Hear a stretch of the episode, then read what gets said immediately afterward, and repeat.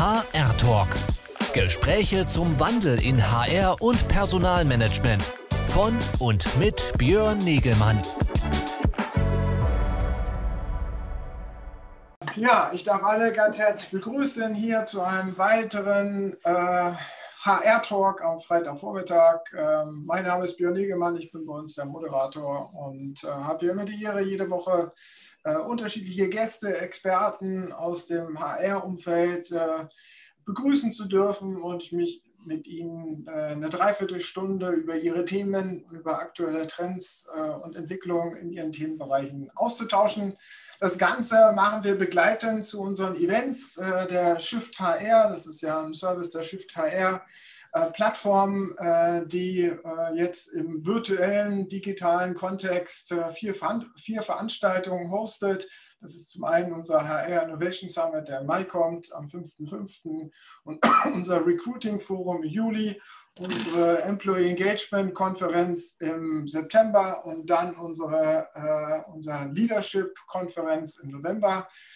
Grundsätzlich geht es bei der Shift HR immer um den Wandel von HR und Personalmanagement äh, hin natürlich zu mehr Mitarbeiterorientierung, Menschorientierung wieder, äh, das da im Mittelpunkt steht, äh, wo HR auch eine Gestalterrolle einnehmen soll und wir natürlich das ganze Thema, äh, die ganzen HR-Prozesse, äh, also das äh, Mitarbeitermanagement, Personalmanagement einfach auch viel digitaler und auch datengetriebener angehen.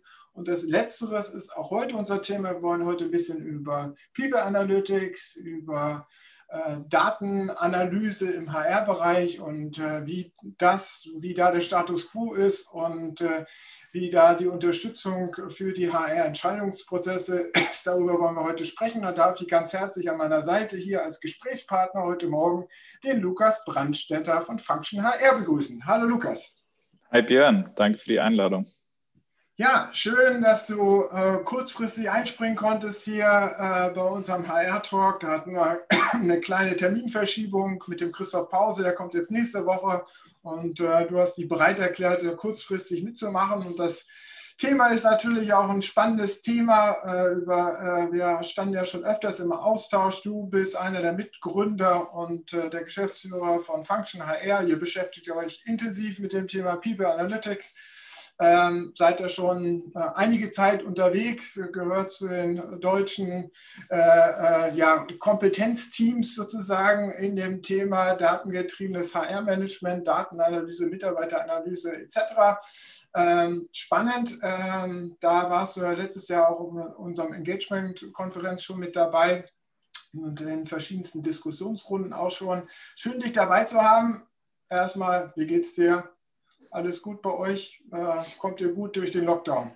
Ja, alles gut soweit. Vielen Dank. Ähm, Planet strahlt und es ist Freitag. Also eine, eine gute Kombination, in ein entspanntes Wochenende zu starten und schön wieder hier zu sein. Leider immer noch im ja. virtuellen Raum.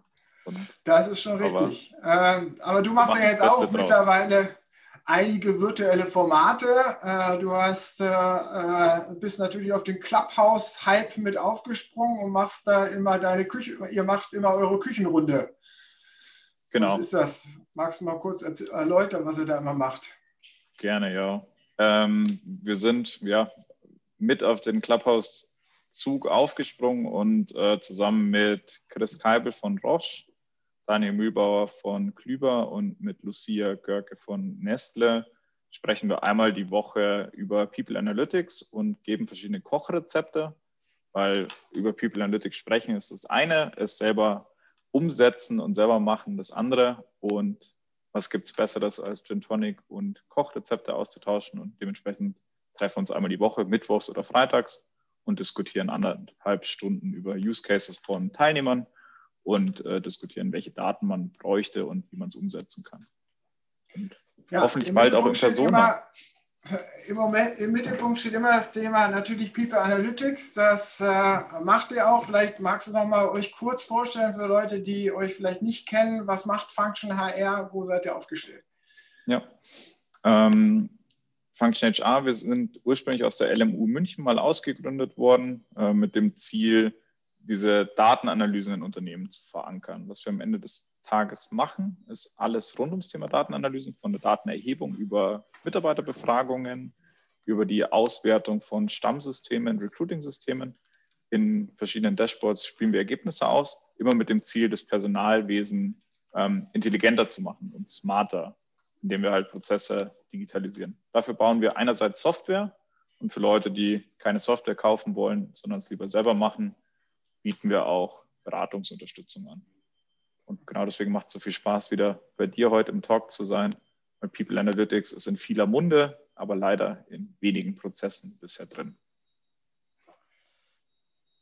Genau, darüber wollen wir sprechen. Äh, aber jetzt, dann fangen wir doch mal bei der Begriffsbestimmung an. Was ist für dich People Analytics? Ich meine, Datenanalyse, mh, hm, Mitarbeiter Feedbacks einholen, äh, die Daten daraus analysieren oder hier und da mal auch in die Personaldaten reinschauen zum Personalcontrolling etc., äh, Auswertung darüber zu machen, wie ist die Auslastung äh, und so weiter der Mitarbeiterschaft. Das gibt es ja schon länger. Ist das People Analytics oder wo fängt People Analytics für dich an und wo hört es auf?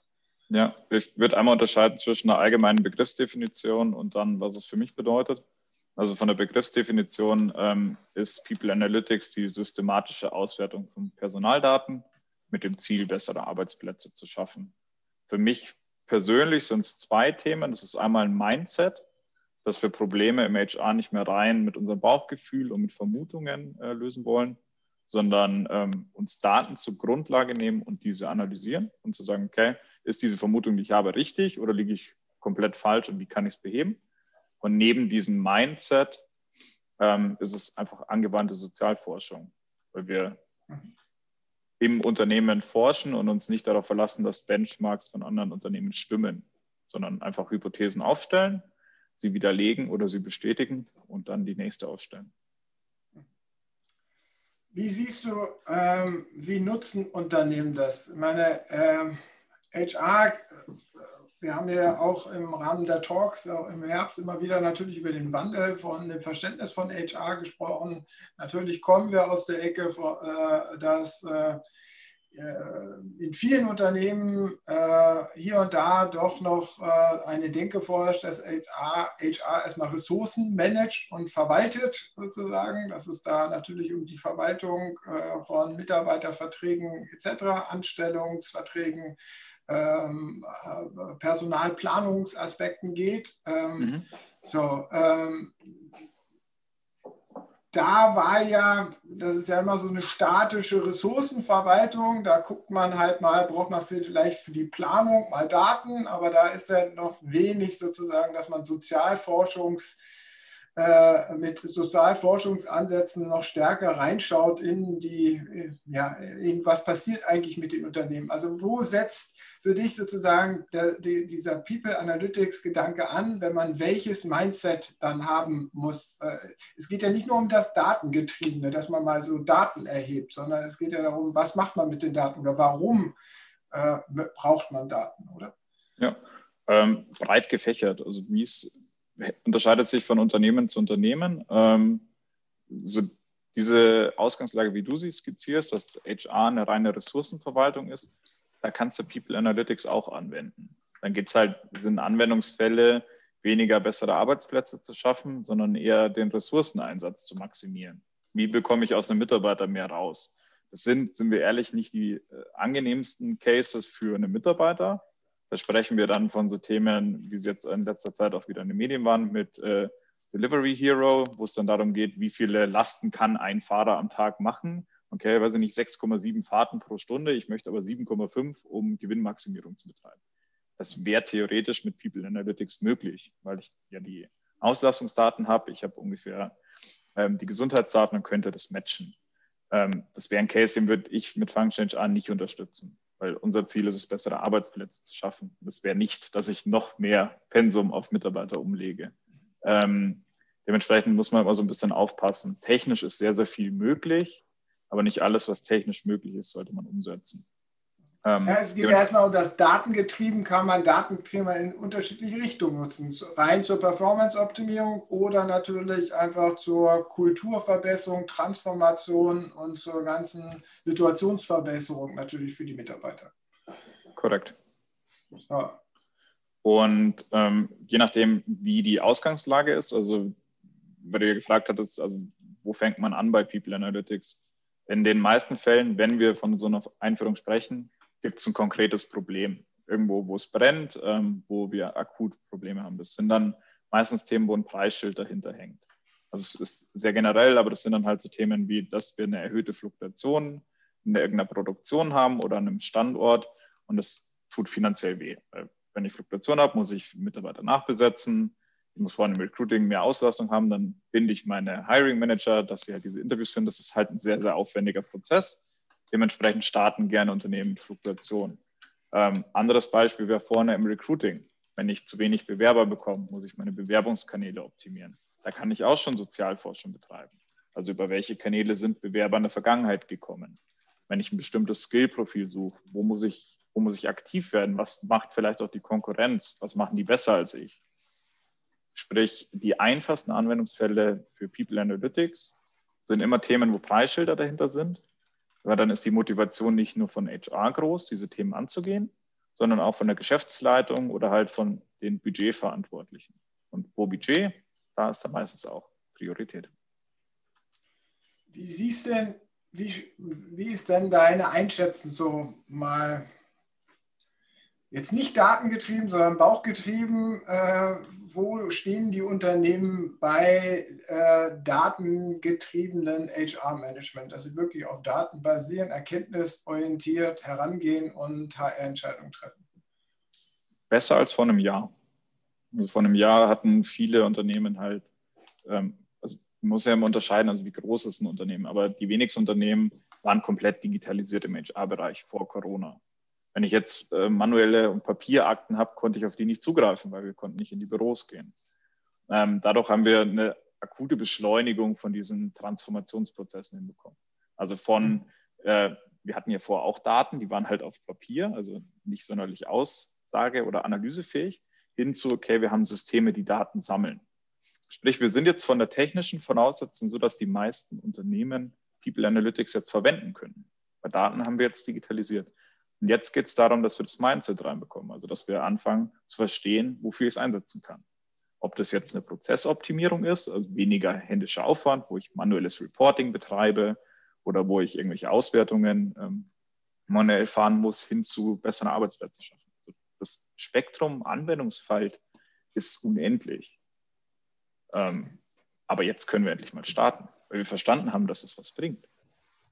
Das ist schon eine schöne Entwicklung. Positiver Nebeneffekt von dieser beschissenen Pandemie. Also Corona hat auf jeden Fall hier mehr Datenorientierung in HR reingebracht.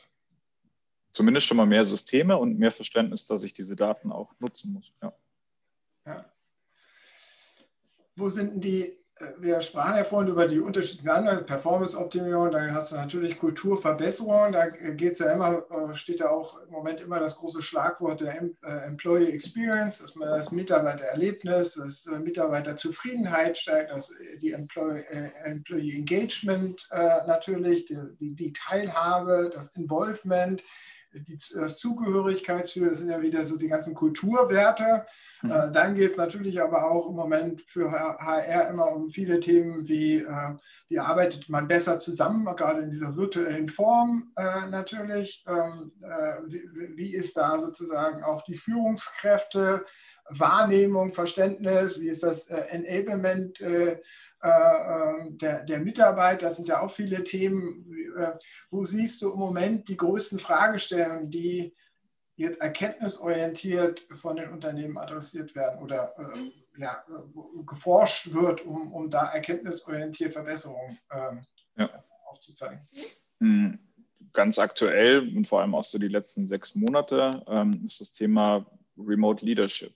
Also wie worauf muss ich als Führungskraft in diesem recht absurden Setting denn achten, dass ich meine Mitarbeiter nur durch einen Bildschirm führe, dass ich irgendwelche Körperausschnitte sehe, vielleicht im Hintergrund Kinder rumhüpfen, Haustiere. ähm, ich gar nicht weiß, wie lange diese Situation noch andauert. Also wie gehe ich mit dieser Unsicherheit um? Was ist auch den Mitarbeitern wichtig? Wie kann ich psychische Gesundheit der Mitarbeiter sicherstellen? Ähm, muss ich dafür Blocker in meine Termine einbauen, dass ich nicht Schlag auf Schlag Termine habe, was das Stresslevel einfach akut steigern würde? Und damit sehen wir die größte Beschäftigung auch mit diesem Experience-Faktor. Weil vor, klar, es gibt Unternehmen, die kümmern sich seit Jahren um Employee Experience und äh, den Zustand oder positiven Zustand ihrer Mitarbeiter, auch im Büro schon. Aber spätestens jetzt ist es ja ein Fokusthema, weil ich sehe meine Mitarbeiter nicht mehr. Und wenn Aber es jemand zu Hause schlecht geht, ähm, ja, also ist einfach eine, eine undankbare Situation. Dementsprechend liegt mehr Fokus auch auf den Führungskräften, gute Arbeitsplätze zu schaffen, auch wenn die zu Hause stattfinden. Und das Thema Remote Leadership findet vor allem in unserer Wahrnehmung sehr, sehr viel äh, Fokus. Kann ich nachvollziehen. Jetzt, um, um es jetzt mal runterzubrechen, wieder, wo, wo, setzt da People Analytics an? Ich meine, vor dem Buzzword People Analytics hätte ich, hätte ich gesagt, okay, da äh, wird jetzt halt irgendwie ein äh, Mitarbeiterfeedback erhoben und ermittelt, ähm, äh, genutzt. Also Mitarbeiterbefragungen, äh, vielleicht auch eine 360-Grad-Befragung halt äh, an mehreren Zeitpunkten, mhm. unterschiedliche Sichtweisen, wo man diese Daten immer zusammenrückt. Äh, ist das schon, was du jetzt sagst, okay, das sind die Grundsatzdaten, die dann in einen People Analytics Ansatz reinfließen? Ist das schon People Analytics? Wo fängt jetzt People Analytics an? Was kommt vielleicht noch hinzu? Oder genau. Ja. Können wir an dem konkreten Beispiel machen, weil das ja was ist, mit dem sich jeder beschäftigt. Also ähm, wie gehe ich bei Remote Leadership um? Also ich muss in irgendeiner Form die Meinungen der Führungskräfte und der Mitarbeiter erheben. Wie du jetzt gesagt hast, gibt es verschiedene Befragungsformate. Ähm, welches man zugrunde nimmt, da kann man jetzt lange diskutieren. Ähm, Hauptsache es werden Daten erhoben. Dann, wissen, dann haben wir zumindest schon mal diese weichen Faktoren, also wie ist die Sicht der Mitarbeiter auf allen Ebenen. Diese Daten packen wir dann zusammen mit den Mitarbeiterstammdaten dass wir uns anschauen können, wo arbeitet der Mitarbeiter, was für Demografiker hat der, was ist auch die Familiensituation, ähm, ist Frau und Kind zu Hause, wohnt er alleine, ähm, wie ist auch sein Setup, wie lange ist der im Unternehmen ausgebildet, etc. pp. Dass wir in dem ersten Schritt uns schon mal anschauen können, wie sich die Situation von unterschiedlichen, also von unterschiedlichen Mitarbeitergruppen ähm, unterscheidet. Also hat es einen Unterschied, ob ich sehr gut ausgebildet bin und lange im Unternehmen bin, zu einem Berufseinsteiger?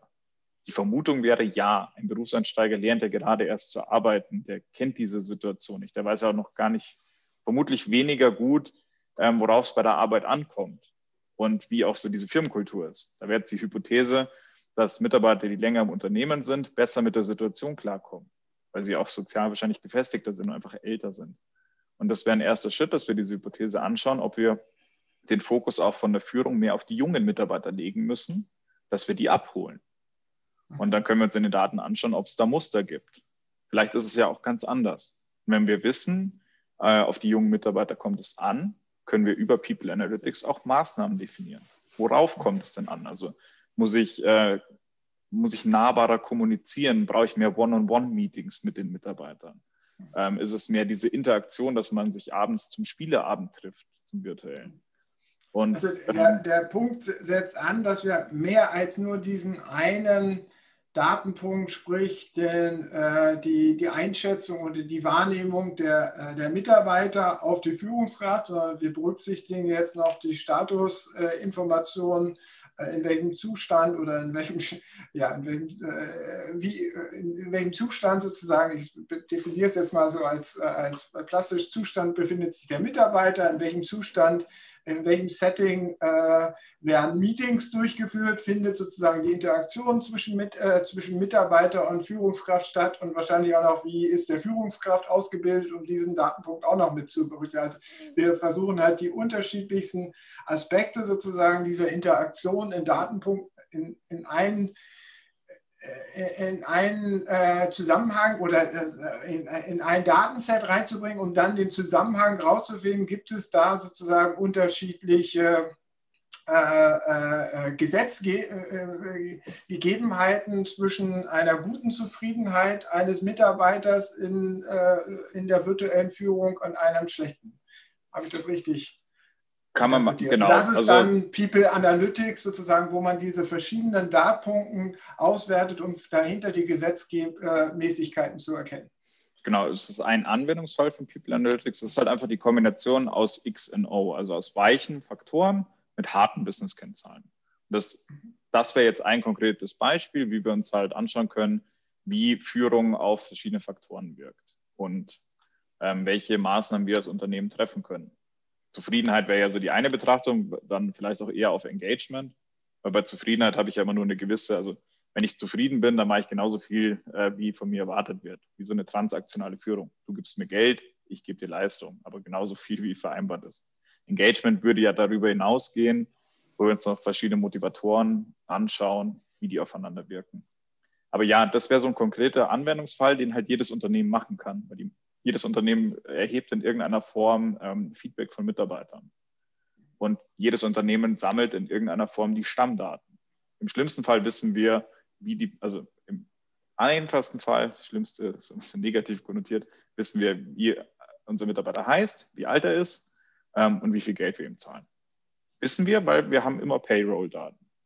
damit könnten wir zusammen mit diesen Befragungsdaten schon Muster erkennen, äh, welche Auswirkungen Gehalt auch auf so eine Situation hat. Sprich, die Anwendungsfälle sind x-beliebig, aber einfach starten.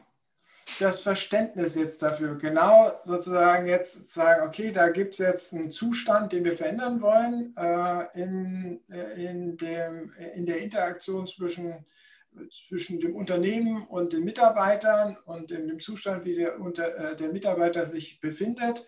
Und dass wir da jetzt äh, verschiedenste äh, Datenpunkte berücksichtigen und äh, Verbesserungsansätze aus einer Datenanalyse herausholen. Das ist ja das, was du gesagt hast. Da braucht es diesen Mindset. Wo stehen wir denn da? Äh, bei, bei diesem Verständnis. Also du hast vorhin gesagt, Corona hat mehr Daten äh, gebracht, hat mehr Systeme gebracht. Aber dieses Verständnis, ist das jetzt schon ausgeprägt, dass wir da jetzt rangehen, okay, Probleme und Issues sozusagen in unserem Unternehmen durch eine tiefer gehende, mehrdimensionale Datenanalyse erstmal da die Erkenntnis zu gewinnen und dann die Optimierung darauf anzusetzen? Wir sind sicherlich noch nicht da, wo wir es gerne hätten mit Function HR. Wäre vermessen zu sagen, dass diese Erwartungshaltung erfüllt ist. Aber der erste Schritt wäre ja schon zu sagen, also was heißt das denn praktisch? Also praktisch heißt es, anstatt dass ich sage, all meine Mitarbeiter müssen jeden Donnerstag Afterwork machen, gehe ich hin und schaue mir an, welche Mitarbeiter wollen das denn überhaupt? Und ich biete personalisierte Maßnahmen an. Und dann schaue ich, hat das was gebracht und messe nochmal. Das wäre der einfachste Case. Da muss ich noch nicht mal große Analysen machen. Einfach Hypothese ja. ausstellen. Äh, genau wie hat das Auswirkungen, ob Königsberger Klöpse in der Kantine angeboten werden oder nicht? Sind die Mitarbeiter dann zufrieden oder nicht? Das das wäre schon People Analytics. Da muss ich noch nicht mal eine Regressionsanalyse machen und irgendwelche Statistikmodelle mir anschauen. Da kann ich einen einfachen T-Vergleich machen. Vorher, nachher. Ähm, an Komplexität nimmt People Analytics unendlich zu. Aber so zu starten ist super simpel. Also es gibt, wie gesagt, Anwendungsfälle wie Sand am Meer. Und wenn ihr nicht wisst, was, mit was ihr starten sollt, also meine LinkedIn-Inbox ist offen, meine Mails sind offen, meine Telefonnummer steht überall. Ich helfe euch gerne weiter, weil ich glaube nicht, dass die Unternehmen das nicht tun wollen. Das ist eher die Uninspiriertheit. Womit starte ich? Das ist wie wenn ich meine Wohnung putzen muss. Das ist für dich so der, der, der größte Hinderung. Das, weil das wäre jetzt das, äh, die Frage für mich nach dem Warum. Warum äh, oder was, was, siehst du als Gründe, warum die Unternehmen da immer noch nicht mehr machen? Weil über das Thema People Analytics und mehrdimensionale Auswertung, datengetriebene, ich meine, das ganze, die ganze Digitalisierung oder die ganze Transformation zur Digitalisierung in allen anderen Bereichen ja auch, da geht es ja immer, dass wir halt viel datenorientierter agieren, ne? Auf, äh, aufgrund von Datenanalysen Entscheidungen treffen, in Echtzeit nach Möglichkeit, vielleicht sogar systemgeschützt in Echtzeitoptimierung anwenden, etc. Äh, das haben wir ja im Marketing. Äh, und das, diese Entwicklung vollzieht sich ja hier auch im HR-Bereich und über die diskutieren wir jetzt nicht erst seit dem letzten halben Jahr, aber ähm, warum du, ist, ist es nur die fehlende Inspiration oder gibt es da noch andere Gründe? Ähm, da gibt es eine Vielzahl an Gründen und auch nicht, also das ist genau wie eine Vielzahl an Gründen zur Kündigung von Mitarbeitern führen oder zu, zur Einstellung von Mitarbeitern. Es ist nicht nur die Uninspiriertheit, es ist sicherlich auch das absurd hohe Arbeitspensum, äh, ständig Repriorisierung von Themen, äh, kein Tag ist gefühlt planbar. Dann haben wir auch sehr ja, ähm, interessantes Budget im HR. Also in den meisten Fällen eigentlich gar keins. Oder wenn wir Budget haben, wird es für irgendwelche anderen Themen ausgegeben. Ähm, je nachdem, wie unser Standing im Unternehmen ist, läuft es besser, läuft es schlechter. Und dann werden wir halt auch in der Uni leider nicht sonderlich gut ausgebildet, was Zahlen angeht. Also ich sehe es bei unseren Werkstudenten, die den gleichen Hochschulwerdegang haben, wie wir ihn vor Jahren hatten, auch von der LMU oder ähnlichen Universitäten kommen. Und immer noch das Gleiche gelehrt wird wie vor Jahren. Also wenn ich den Studenten, die HR studieren oder BWL mit HR-Schwerpunkt nicht beibringe oder nicht in die Wiege lege, dass diese Zahlen wirklich wertvoll sind und wie ich damit auch umgehen kann und das da gleich lernen, wann sollen sie es denn lernen? Im Firmenkontext wird es ja auch gemacht, wie es halt äh, Usus ist. Und ich muss mich als Student schon aktiv verbiegen und wirklich danach suchen, dass ich auf People Analytics komme. Und das kann es ja nicht ist sein. Ist vielleicht da das Problem, dass wir da immer noch so, ähm, also ich meine, im BWL-Studium ist ja Statistik einfach natürlich ein, ein wichtiges Grundfach sozusagen, was äh, in, äh, in dem Curriculum eingebaut ist. Aber natürlich die Idee von Statistik ist, wir werten historische Daten aus äh, zur Bewertung der Vergangenheit. Ich würde damit also, anfangen, dass diese Statistikvorlesungen einfach mehr Spaß machen. Also meine genau. Statistikvorlesung hat keinen Spaß gemacht und ich habe mich da Das kommt noch dazu, das kommt noch dazu, aber dieses Verständnis davon, es war ja nie Datenauswertung, um jetzt möglichst zeitnah äh, Optimierung ranzuführen, sondern äh, Datenauswertung, um Vergangenheit zu interpretieren. Ja, einfacher Fall, ich nehme halt andere Anwendungsbeispiele in der Statistikvorlesung und schmeiße da vielleicht auch mal so einen HR-Case drauf, den man berechnen kann. Ich meine, die Möglichkeiten sind ähm, schier unbegrenzt. Aber ja. wir berechnen dann lieber, äh, weiß ich nicht, das Volumen von Orangen und welche Auswirkungen das hatte äh, auf den Preisverfall. Also, so, wen interessiert das? Sicherlich, es gibt ja, Menschen, die mögen Orangen, aber das ist halt, also ich, ich mache es den Nachwuchs-HRlern aber auch erstaunlich schwer, sich für so ein Thema begeistern zu können. Mhm. Und im Marketing lernen wir es, wir lernen es im Vertrieb, wir lernen überall mit Zahlen zu arbeiten. Aber allein, also ich möchte jetzt auch nicht so sehr aufs Hochschulsystem schimpfen, aber wenn ich es den Studenten da schon nicht beibringe, wann sollen sie es lernen? Soll ich mir alles selber beibringen? Wenn ich dann eine 40 bis 60 bis, je nachdem, wo ich arbeite, 80 Stunden Woche habe. Das ist doch absurd. Ich war vor Wochen ja auch mal in eurer Küchenrunde und da kam mir, da hatte ich in die Küchenrunde ja immer so meinen Kritikpunkt reingebracht, dass ich ein bisschen sehe, dass äh, das Thema People Analytics auch ein bisschen schief, also ich versuche es jetzt mal so äh, vorsichtig, aber trotzdem pointiert äh, äh, auszudrücken, ein bisschen schief positioniert ist von den Experten und der Experten-Community von People Analytics, wo es oftmals für mich das Gefühl ist, dass äh, People Analytics gemacht wird, weil man so datenverliebt ist an der Stelle und dass man da natürlich immer sehr schnell äh, die Diskussion immer dazu gehen, man muss noch mehr Daten, man muss noch mehr Datenpunkte, man muss Multivariat, man muss Strukturen erkennen, man muss äh, äh, äh, prospektiv, also äh, Analysen in die Zukunft ermitteln können, etc., dass da halt ein Fass aufgemacht ist, was, ähm, äh, was sehr datenverliebt ist und wenig dann sozusagen mal die einfachen kleinen Probleme von HR adressiert und eigentlich Lösungen für die einfachen Probleme anbringt. Das war mein Kritikpunkt äh, in dieser Diskussion. Äh, wie, wie siehst du das? Sicherlich. Also das ist, das ist schon auch eine Berufskrankheit. Ich meine, ähm, die meisten, also auf meine Co-Köche aus der People Analytics Küche, ähm, absolute Koryphäen auf ihrem Gebiet jahrelang promoviert, äh, Fachexpertise.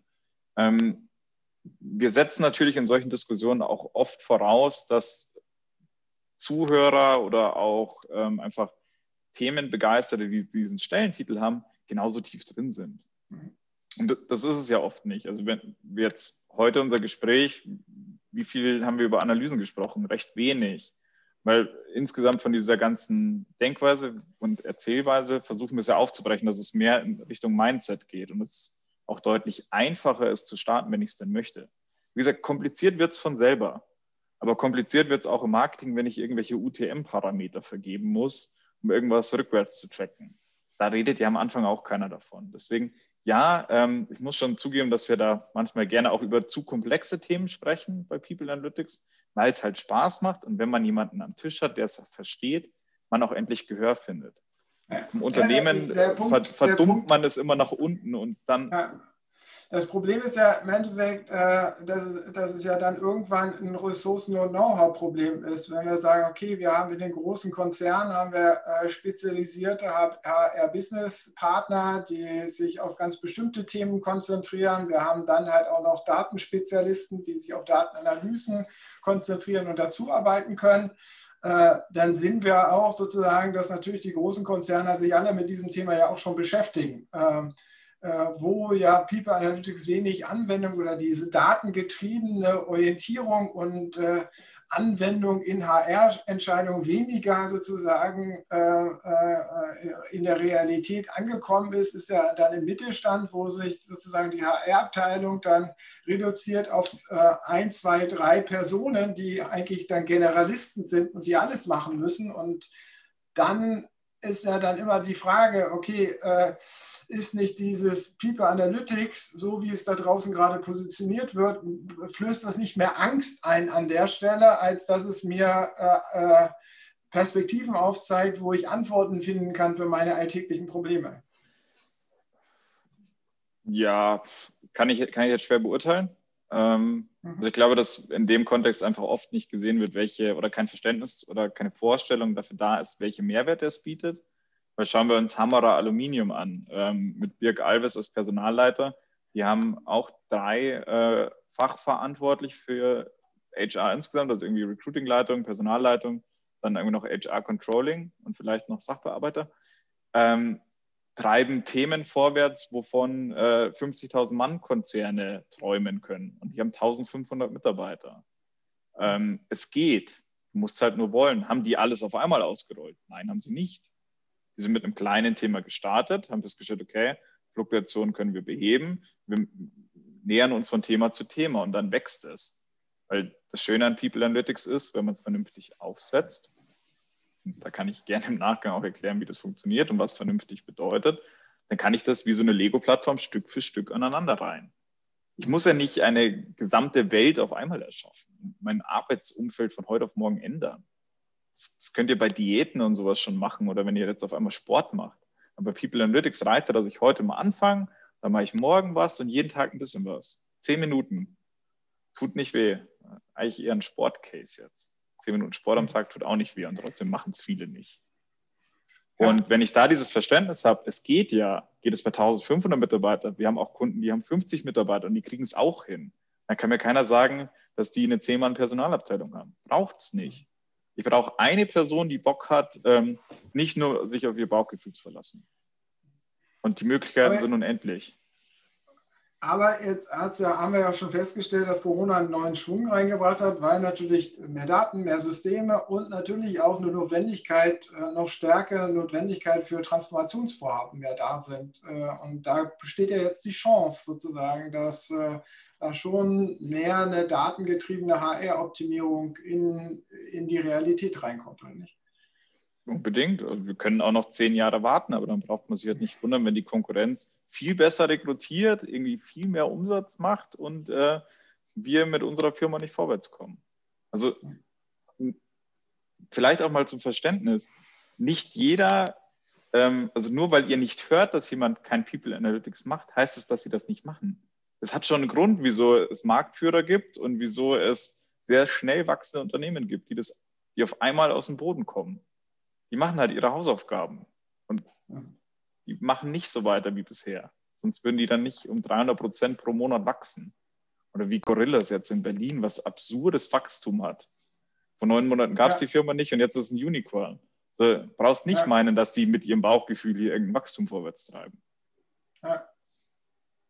Also, äh, was sind da deine, deine Empfehlungen jetzt im Endeffekt? Äh, wie, wie, kann man sich dieses Mindset, das Mindset ist ja, ist ja immer eine Verständnisfrage, eine Haltungsfrage. Äh, Daten am Anfang eine äh, Entscheidungsfindung zu setzen, kann man das erlernen? Kann man das, äh, wie kommt man dazu?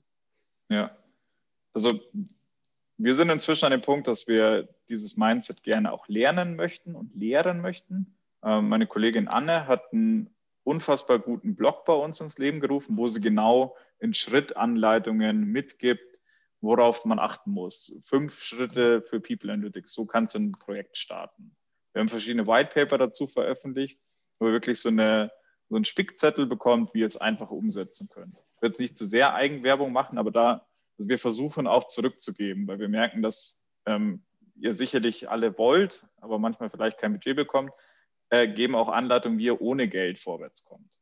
Ja, aber und, das Budget ist ja, ist ja, glaube ich, nicht die Frage, weil Mitarbeiterbefragungen ja trotzdem noch gemacht werden und dafür ja Budget stattfindet. Also ich glaube ja immer, ich komme wieder zu meinem Kritikpunkt zurück, dass People Analytics oftmals das Verständnis zu People Analytics einfach ein solches ist, dass es ein ja, dass ich da jetzt gleich den großen, äh, riesen Elefanten mir holen muss. Und den muss ich sozusagen okay. äh, bei mir ins Unternehmen reinholen und davor habe ich Angst. Äh, also das kostet ja bestimmt ganz viel. Mhm. So, und deswegen mache ich lieber nur so eine Mitarbeiterbefragung mit einem einfachen Online-Tool. Ja, aber würdest du Mitarbeiterbefragung unter People Analytics verstehen?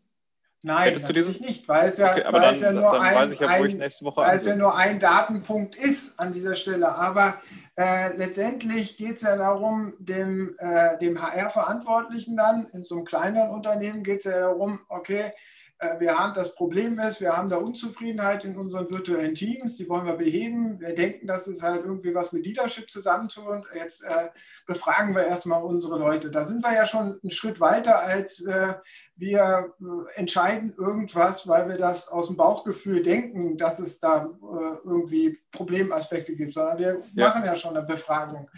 Wir haben aber nur einen Befragungs-, äh, einen Datenpunkt sozusagen ja an dieser Stelle ermittelt. Und deswegen sehe ich das ja, wie du vorhin das ja auch schön erklärt hast, dass das noch kein People Analytics Ansatz ist. Aber es, es würde warum reichen. Sie jetzt, ja, es, aber es warum reichen, dass wir damit arbeiten. Sie das nicht größer? Äh, und da glaube ich immer in den Gesprächen, die wir auch merken, wenn wir das Thema auf Konferenzen platzieren, dass da sehr viel Angst besteht, dass das People Analytics gleich so ein Mega-Ding nachher wird. Mhm. So, und dass da die, größte, äh, die größte Problematik im Moment, äh, warum es da noch nicht mehr Anwendung gibt da draußen, äh, dass da einfach diese Angst besteht, dass das, oh, People Analytics, da brauche ich bestimmt okay. gleich ein riesen Rechenzentrum und ich muss ja die Daten muss mit Betriebsrat äh, Vereinbarungen finden, dass ich auf diese Mitarbeiter Stammdaten zugreifen kann und so weiter. Und das muss ich alles vorher abklären und deswegen machen wir es lieber gar nicht. Paar Stereotype auf einmal in, in Namen. Ja, äh, natürlich. Ja, so Klar, also schon auch schön überspitzt formuliert. Aber genau, ähm, dann lasst uns da, da können wir gerne auch nochmal so eine extra Runde machen, wie man mit einer, also ich meine, es fängt ja damit an. Mitarbeiterbefragung ähm, ist mehr als 50 Prozent von People Analytics. Wenn ich die vernünftig auswerte, habe ich ähm, mehr Erkenntnisse, als ich in einem Jahrzehnt wahrscheinlich brauche. Also das reicht schon. Ihr müsst ja noch, reicht ja, wenn ihr vernünftige Mitarbeiterbefragung macht. Und das heißt, keine Mittelwertauswertung. So, was juckt mich, wie meine Abteilung im Mittel performt? So, das ist eine der nutzlosesten Infos, die es gibt. Also möchte ich mir anschauen, also einfach Mitarbeiterbefragung nehmen, vernünftige Elemente stellen. Und dann schaue ich mir an, wie wirkt Zufriedenheit auf Umsatz? Wie wirkt Zufriedenheit auf Königsberger Klöpse? Habe ich die öfter oder ist es, bedingt sich das gegenseitig? Einfach statistisch auswerten.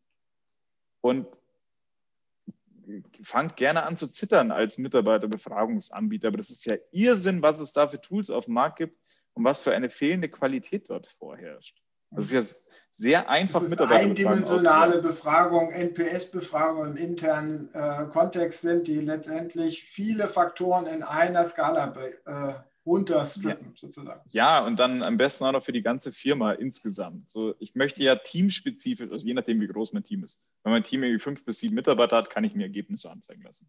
Dann möchte ich ja wissen, ähm, wenn ich mehrere Teams führe, wie unterscheiden die sich? Eine IT-Abteilung ist grundverschieden zu einer Marketing-Abteilung. Diese Vermutung hätte wahrscheinlich auch jemand ohne Daten. Aber ich möchte ja wissen, wie ist sie unterschiedlich und was muss ich unterschiedlich tun? Und das fängt an, dass ich halt Mitarbeiterbefragungen nicht nur deskriptiv auswerte. Heißt, ich möchte nicht nur meine Werte wissen, ich möchte auch wissen, wie ich sie verändern kann. Ganz einfach. Und es geht nur darum, indem ihr sie anders auswertet. So, ihr könnt ja Mitarbeiter befragen mit Gott und die Welt machen, ist mir egal, aber halt nicht zu verstehen, dass da das Gold drin liegt und ihr halt einfach aufhört, bevor ihr fertig geschürft habt, zahlt lieber Tausende von Euros für was, was euch nichts bringt, einfach nur eine Arbeitsbeschaffungsmaßnahme ist. Na danke. Also zeige mir lieber einen höheren Bonus aus. Oder kaufe eine naja, neue Kaffeemaschine. Äh, naja, äh, es, äh, diese Mitarbeiterbefragung, man hat dann erst, man hat dann ein schnelles Ergebnis, was man jemand weitergeben kann in die Fachabteilung und dann haben sie eine Antwort. Das ist ja oft Antwort worauf? Die, äh, irgendeine Antwort und dann ist der, das Projekt abgehakt. Also Mitarbeiterbefragungen, wo keine Handlungen resultieren, sind schädlicher, also wir bringen da auch in ein paar Wochen eine neue Studie zu raus, sind schädlicher als alles, was ihr sonst an Maßnahmen machen könnt. Da könnt ihr einen richtig, richtig schlechten Chef haben und der performt besser als eine Mitarbeiterbefragung ohne Konsequenzen. So. Dann vielleicht lieber keine machen oder vernünftig.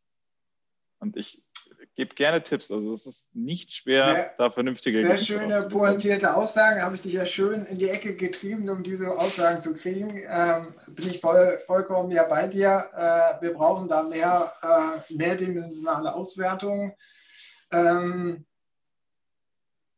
siehst du halt irgendwie das äh, nochmal zu dem Ausgangspunkt jetzt äh, eben zu der Kontroverse, wo ich ja doch sehe, dass hier im Moment schon viel in Bewegung ist, weil natürlich die Notwendigkeit zu Veränderungen groß ist äh, über alle Größenklassen und Branchen der, der Unternehmen und sie natürlich in vielen Aspekten äh, gemerkt haben, dass digital natürlich viel wichtiger ist und digital immer datenorientiert bedeutet. Siehst du da jetzt, wenn wir mal in die Zukunft gucken, äh, dieses Jahr noch ein, äh, eine massive Verschiebung zu mehr äh, datenorientierten HR-Handeln und Entscheidungen? Kommt darauf an, wie viele zugehört haben und verstanden haben, dass Mitarbeiterbefragungen nur dann was bringen, wenn man damit Auswertung macht wenn da der Schalter umgelegt wird, dann haben wir auf einmal äh, 80 Prozent von Deutschland als äh, Data-Driven HR, weil Mitarbeiterbefragung macht jeder. Wenn ihr jetzt auch noch Konsequenzen folgen lasst, Hammer, dann ja. Ansonsten äh, geht es genauso schleppend vorwärts wie die letzten Jahre. Aber es tut sich was. Also ich will nicht zu pessimistisch aufhören. Mitarbeiterbefragung, super, bitte auswerten. Wenn ihr keine Ahnung habt, wie das geht, ruft mich an. Ich werde es gern für euch aus. Ähm, aber das ist echt unsäglich. Das muss sich ich ändern. Noch, Punkt. Ja, Punkt. Danke. Dann ist auch egal, wer Kanzler wird. Einfach Mitarbeiterbefragung auswerten. Fertig. Bin ich schon happy. Sehr schön. Na, das haben wir doch einen schönen Endpunkt, äh, eine Endaussage getroffen für unseren Talk. Ähm, äh, das, wir sind jetzt auch am Ende, 45 Minuten. Ähm, Vielen Dank, Lukas, äh, dass du da warst. Äh, ich glaube, wir haben nochmal gut erklären können, wo fängt äh, People Analytics an, was braucht es dafür und was sind die Potenziale und dass ja, äh, Mitarbeiterbefragungen in der herkömmlichen Art einfach nicht ausreichend sind und äh, mit ein bisschen mehr äh, um die Ecke denken an dieser Stelle viel mehr rausgeholt werden kann. Und dann sind wir schon mittendrin im People Analytics-Thema, ohne dass wir uns davor fürchten müssen, dass wir da den großen Elefanten bei uns äh, durch den Laden treiben müssen. Vielen Dank dafür. Äh, vielen Dank auch für äh, die, die zugeschaut haben. Ich sehe gerade hier im Stream, ja, es waren einige. Äh, vielen Dank fürs Zuhören und ähm, ja, nächste Woche sind wir wieder mit dem äh, HR-Talk am Freitag um 11.30 Uhr online. Äh, nächste Woche dann äh, der Nachholtermin für den Christoph Pause. Da wollen wir allgemein über äh, die Transformation in HR sprechen äh, und seine äh, Wahrnehmung als Chefredakteur vom New Management bei Haufe. Ähm, genau, das ist das Thema nächste Woche. Und dann für alle Interessierten, schaut einfach mal auf die Shift HR-Plattform. Unser HR Innovation Summit adressiert auch das Thema People Analytics, das Thema Employee Experience und wie wir damit das HR-Management ähm, optimieren und verbessern können. Das sind unsere Themen am 5.5. Äh, schaut einfach mal rein. In diesem Sinne, schönen Freitag, schönes Wochenende. Lukas, du bleibst noch kurz drin, aber wir verabschieden uns an dieser Stelle aus dem Stream. Tschüss.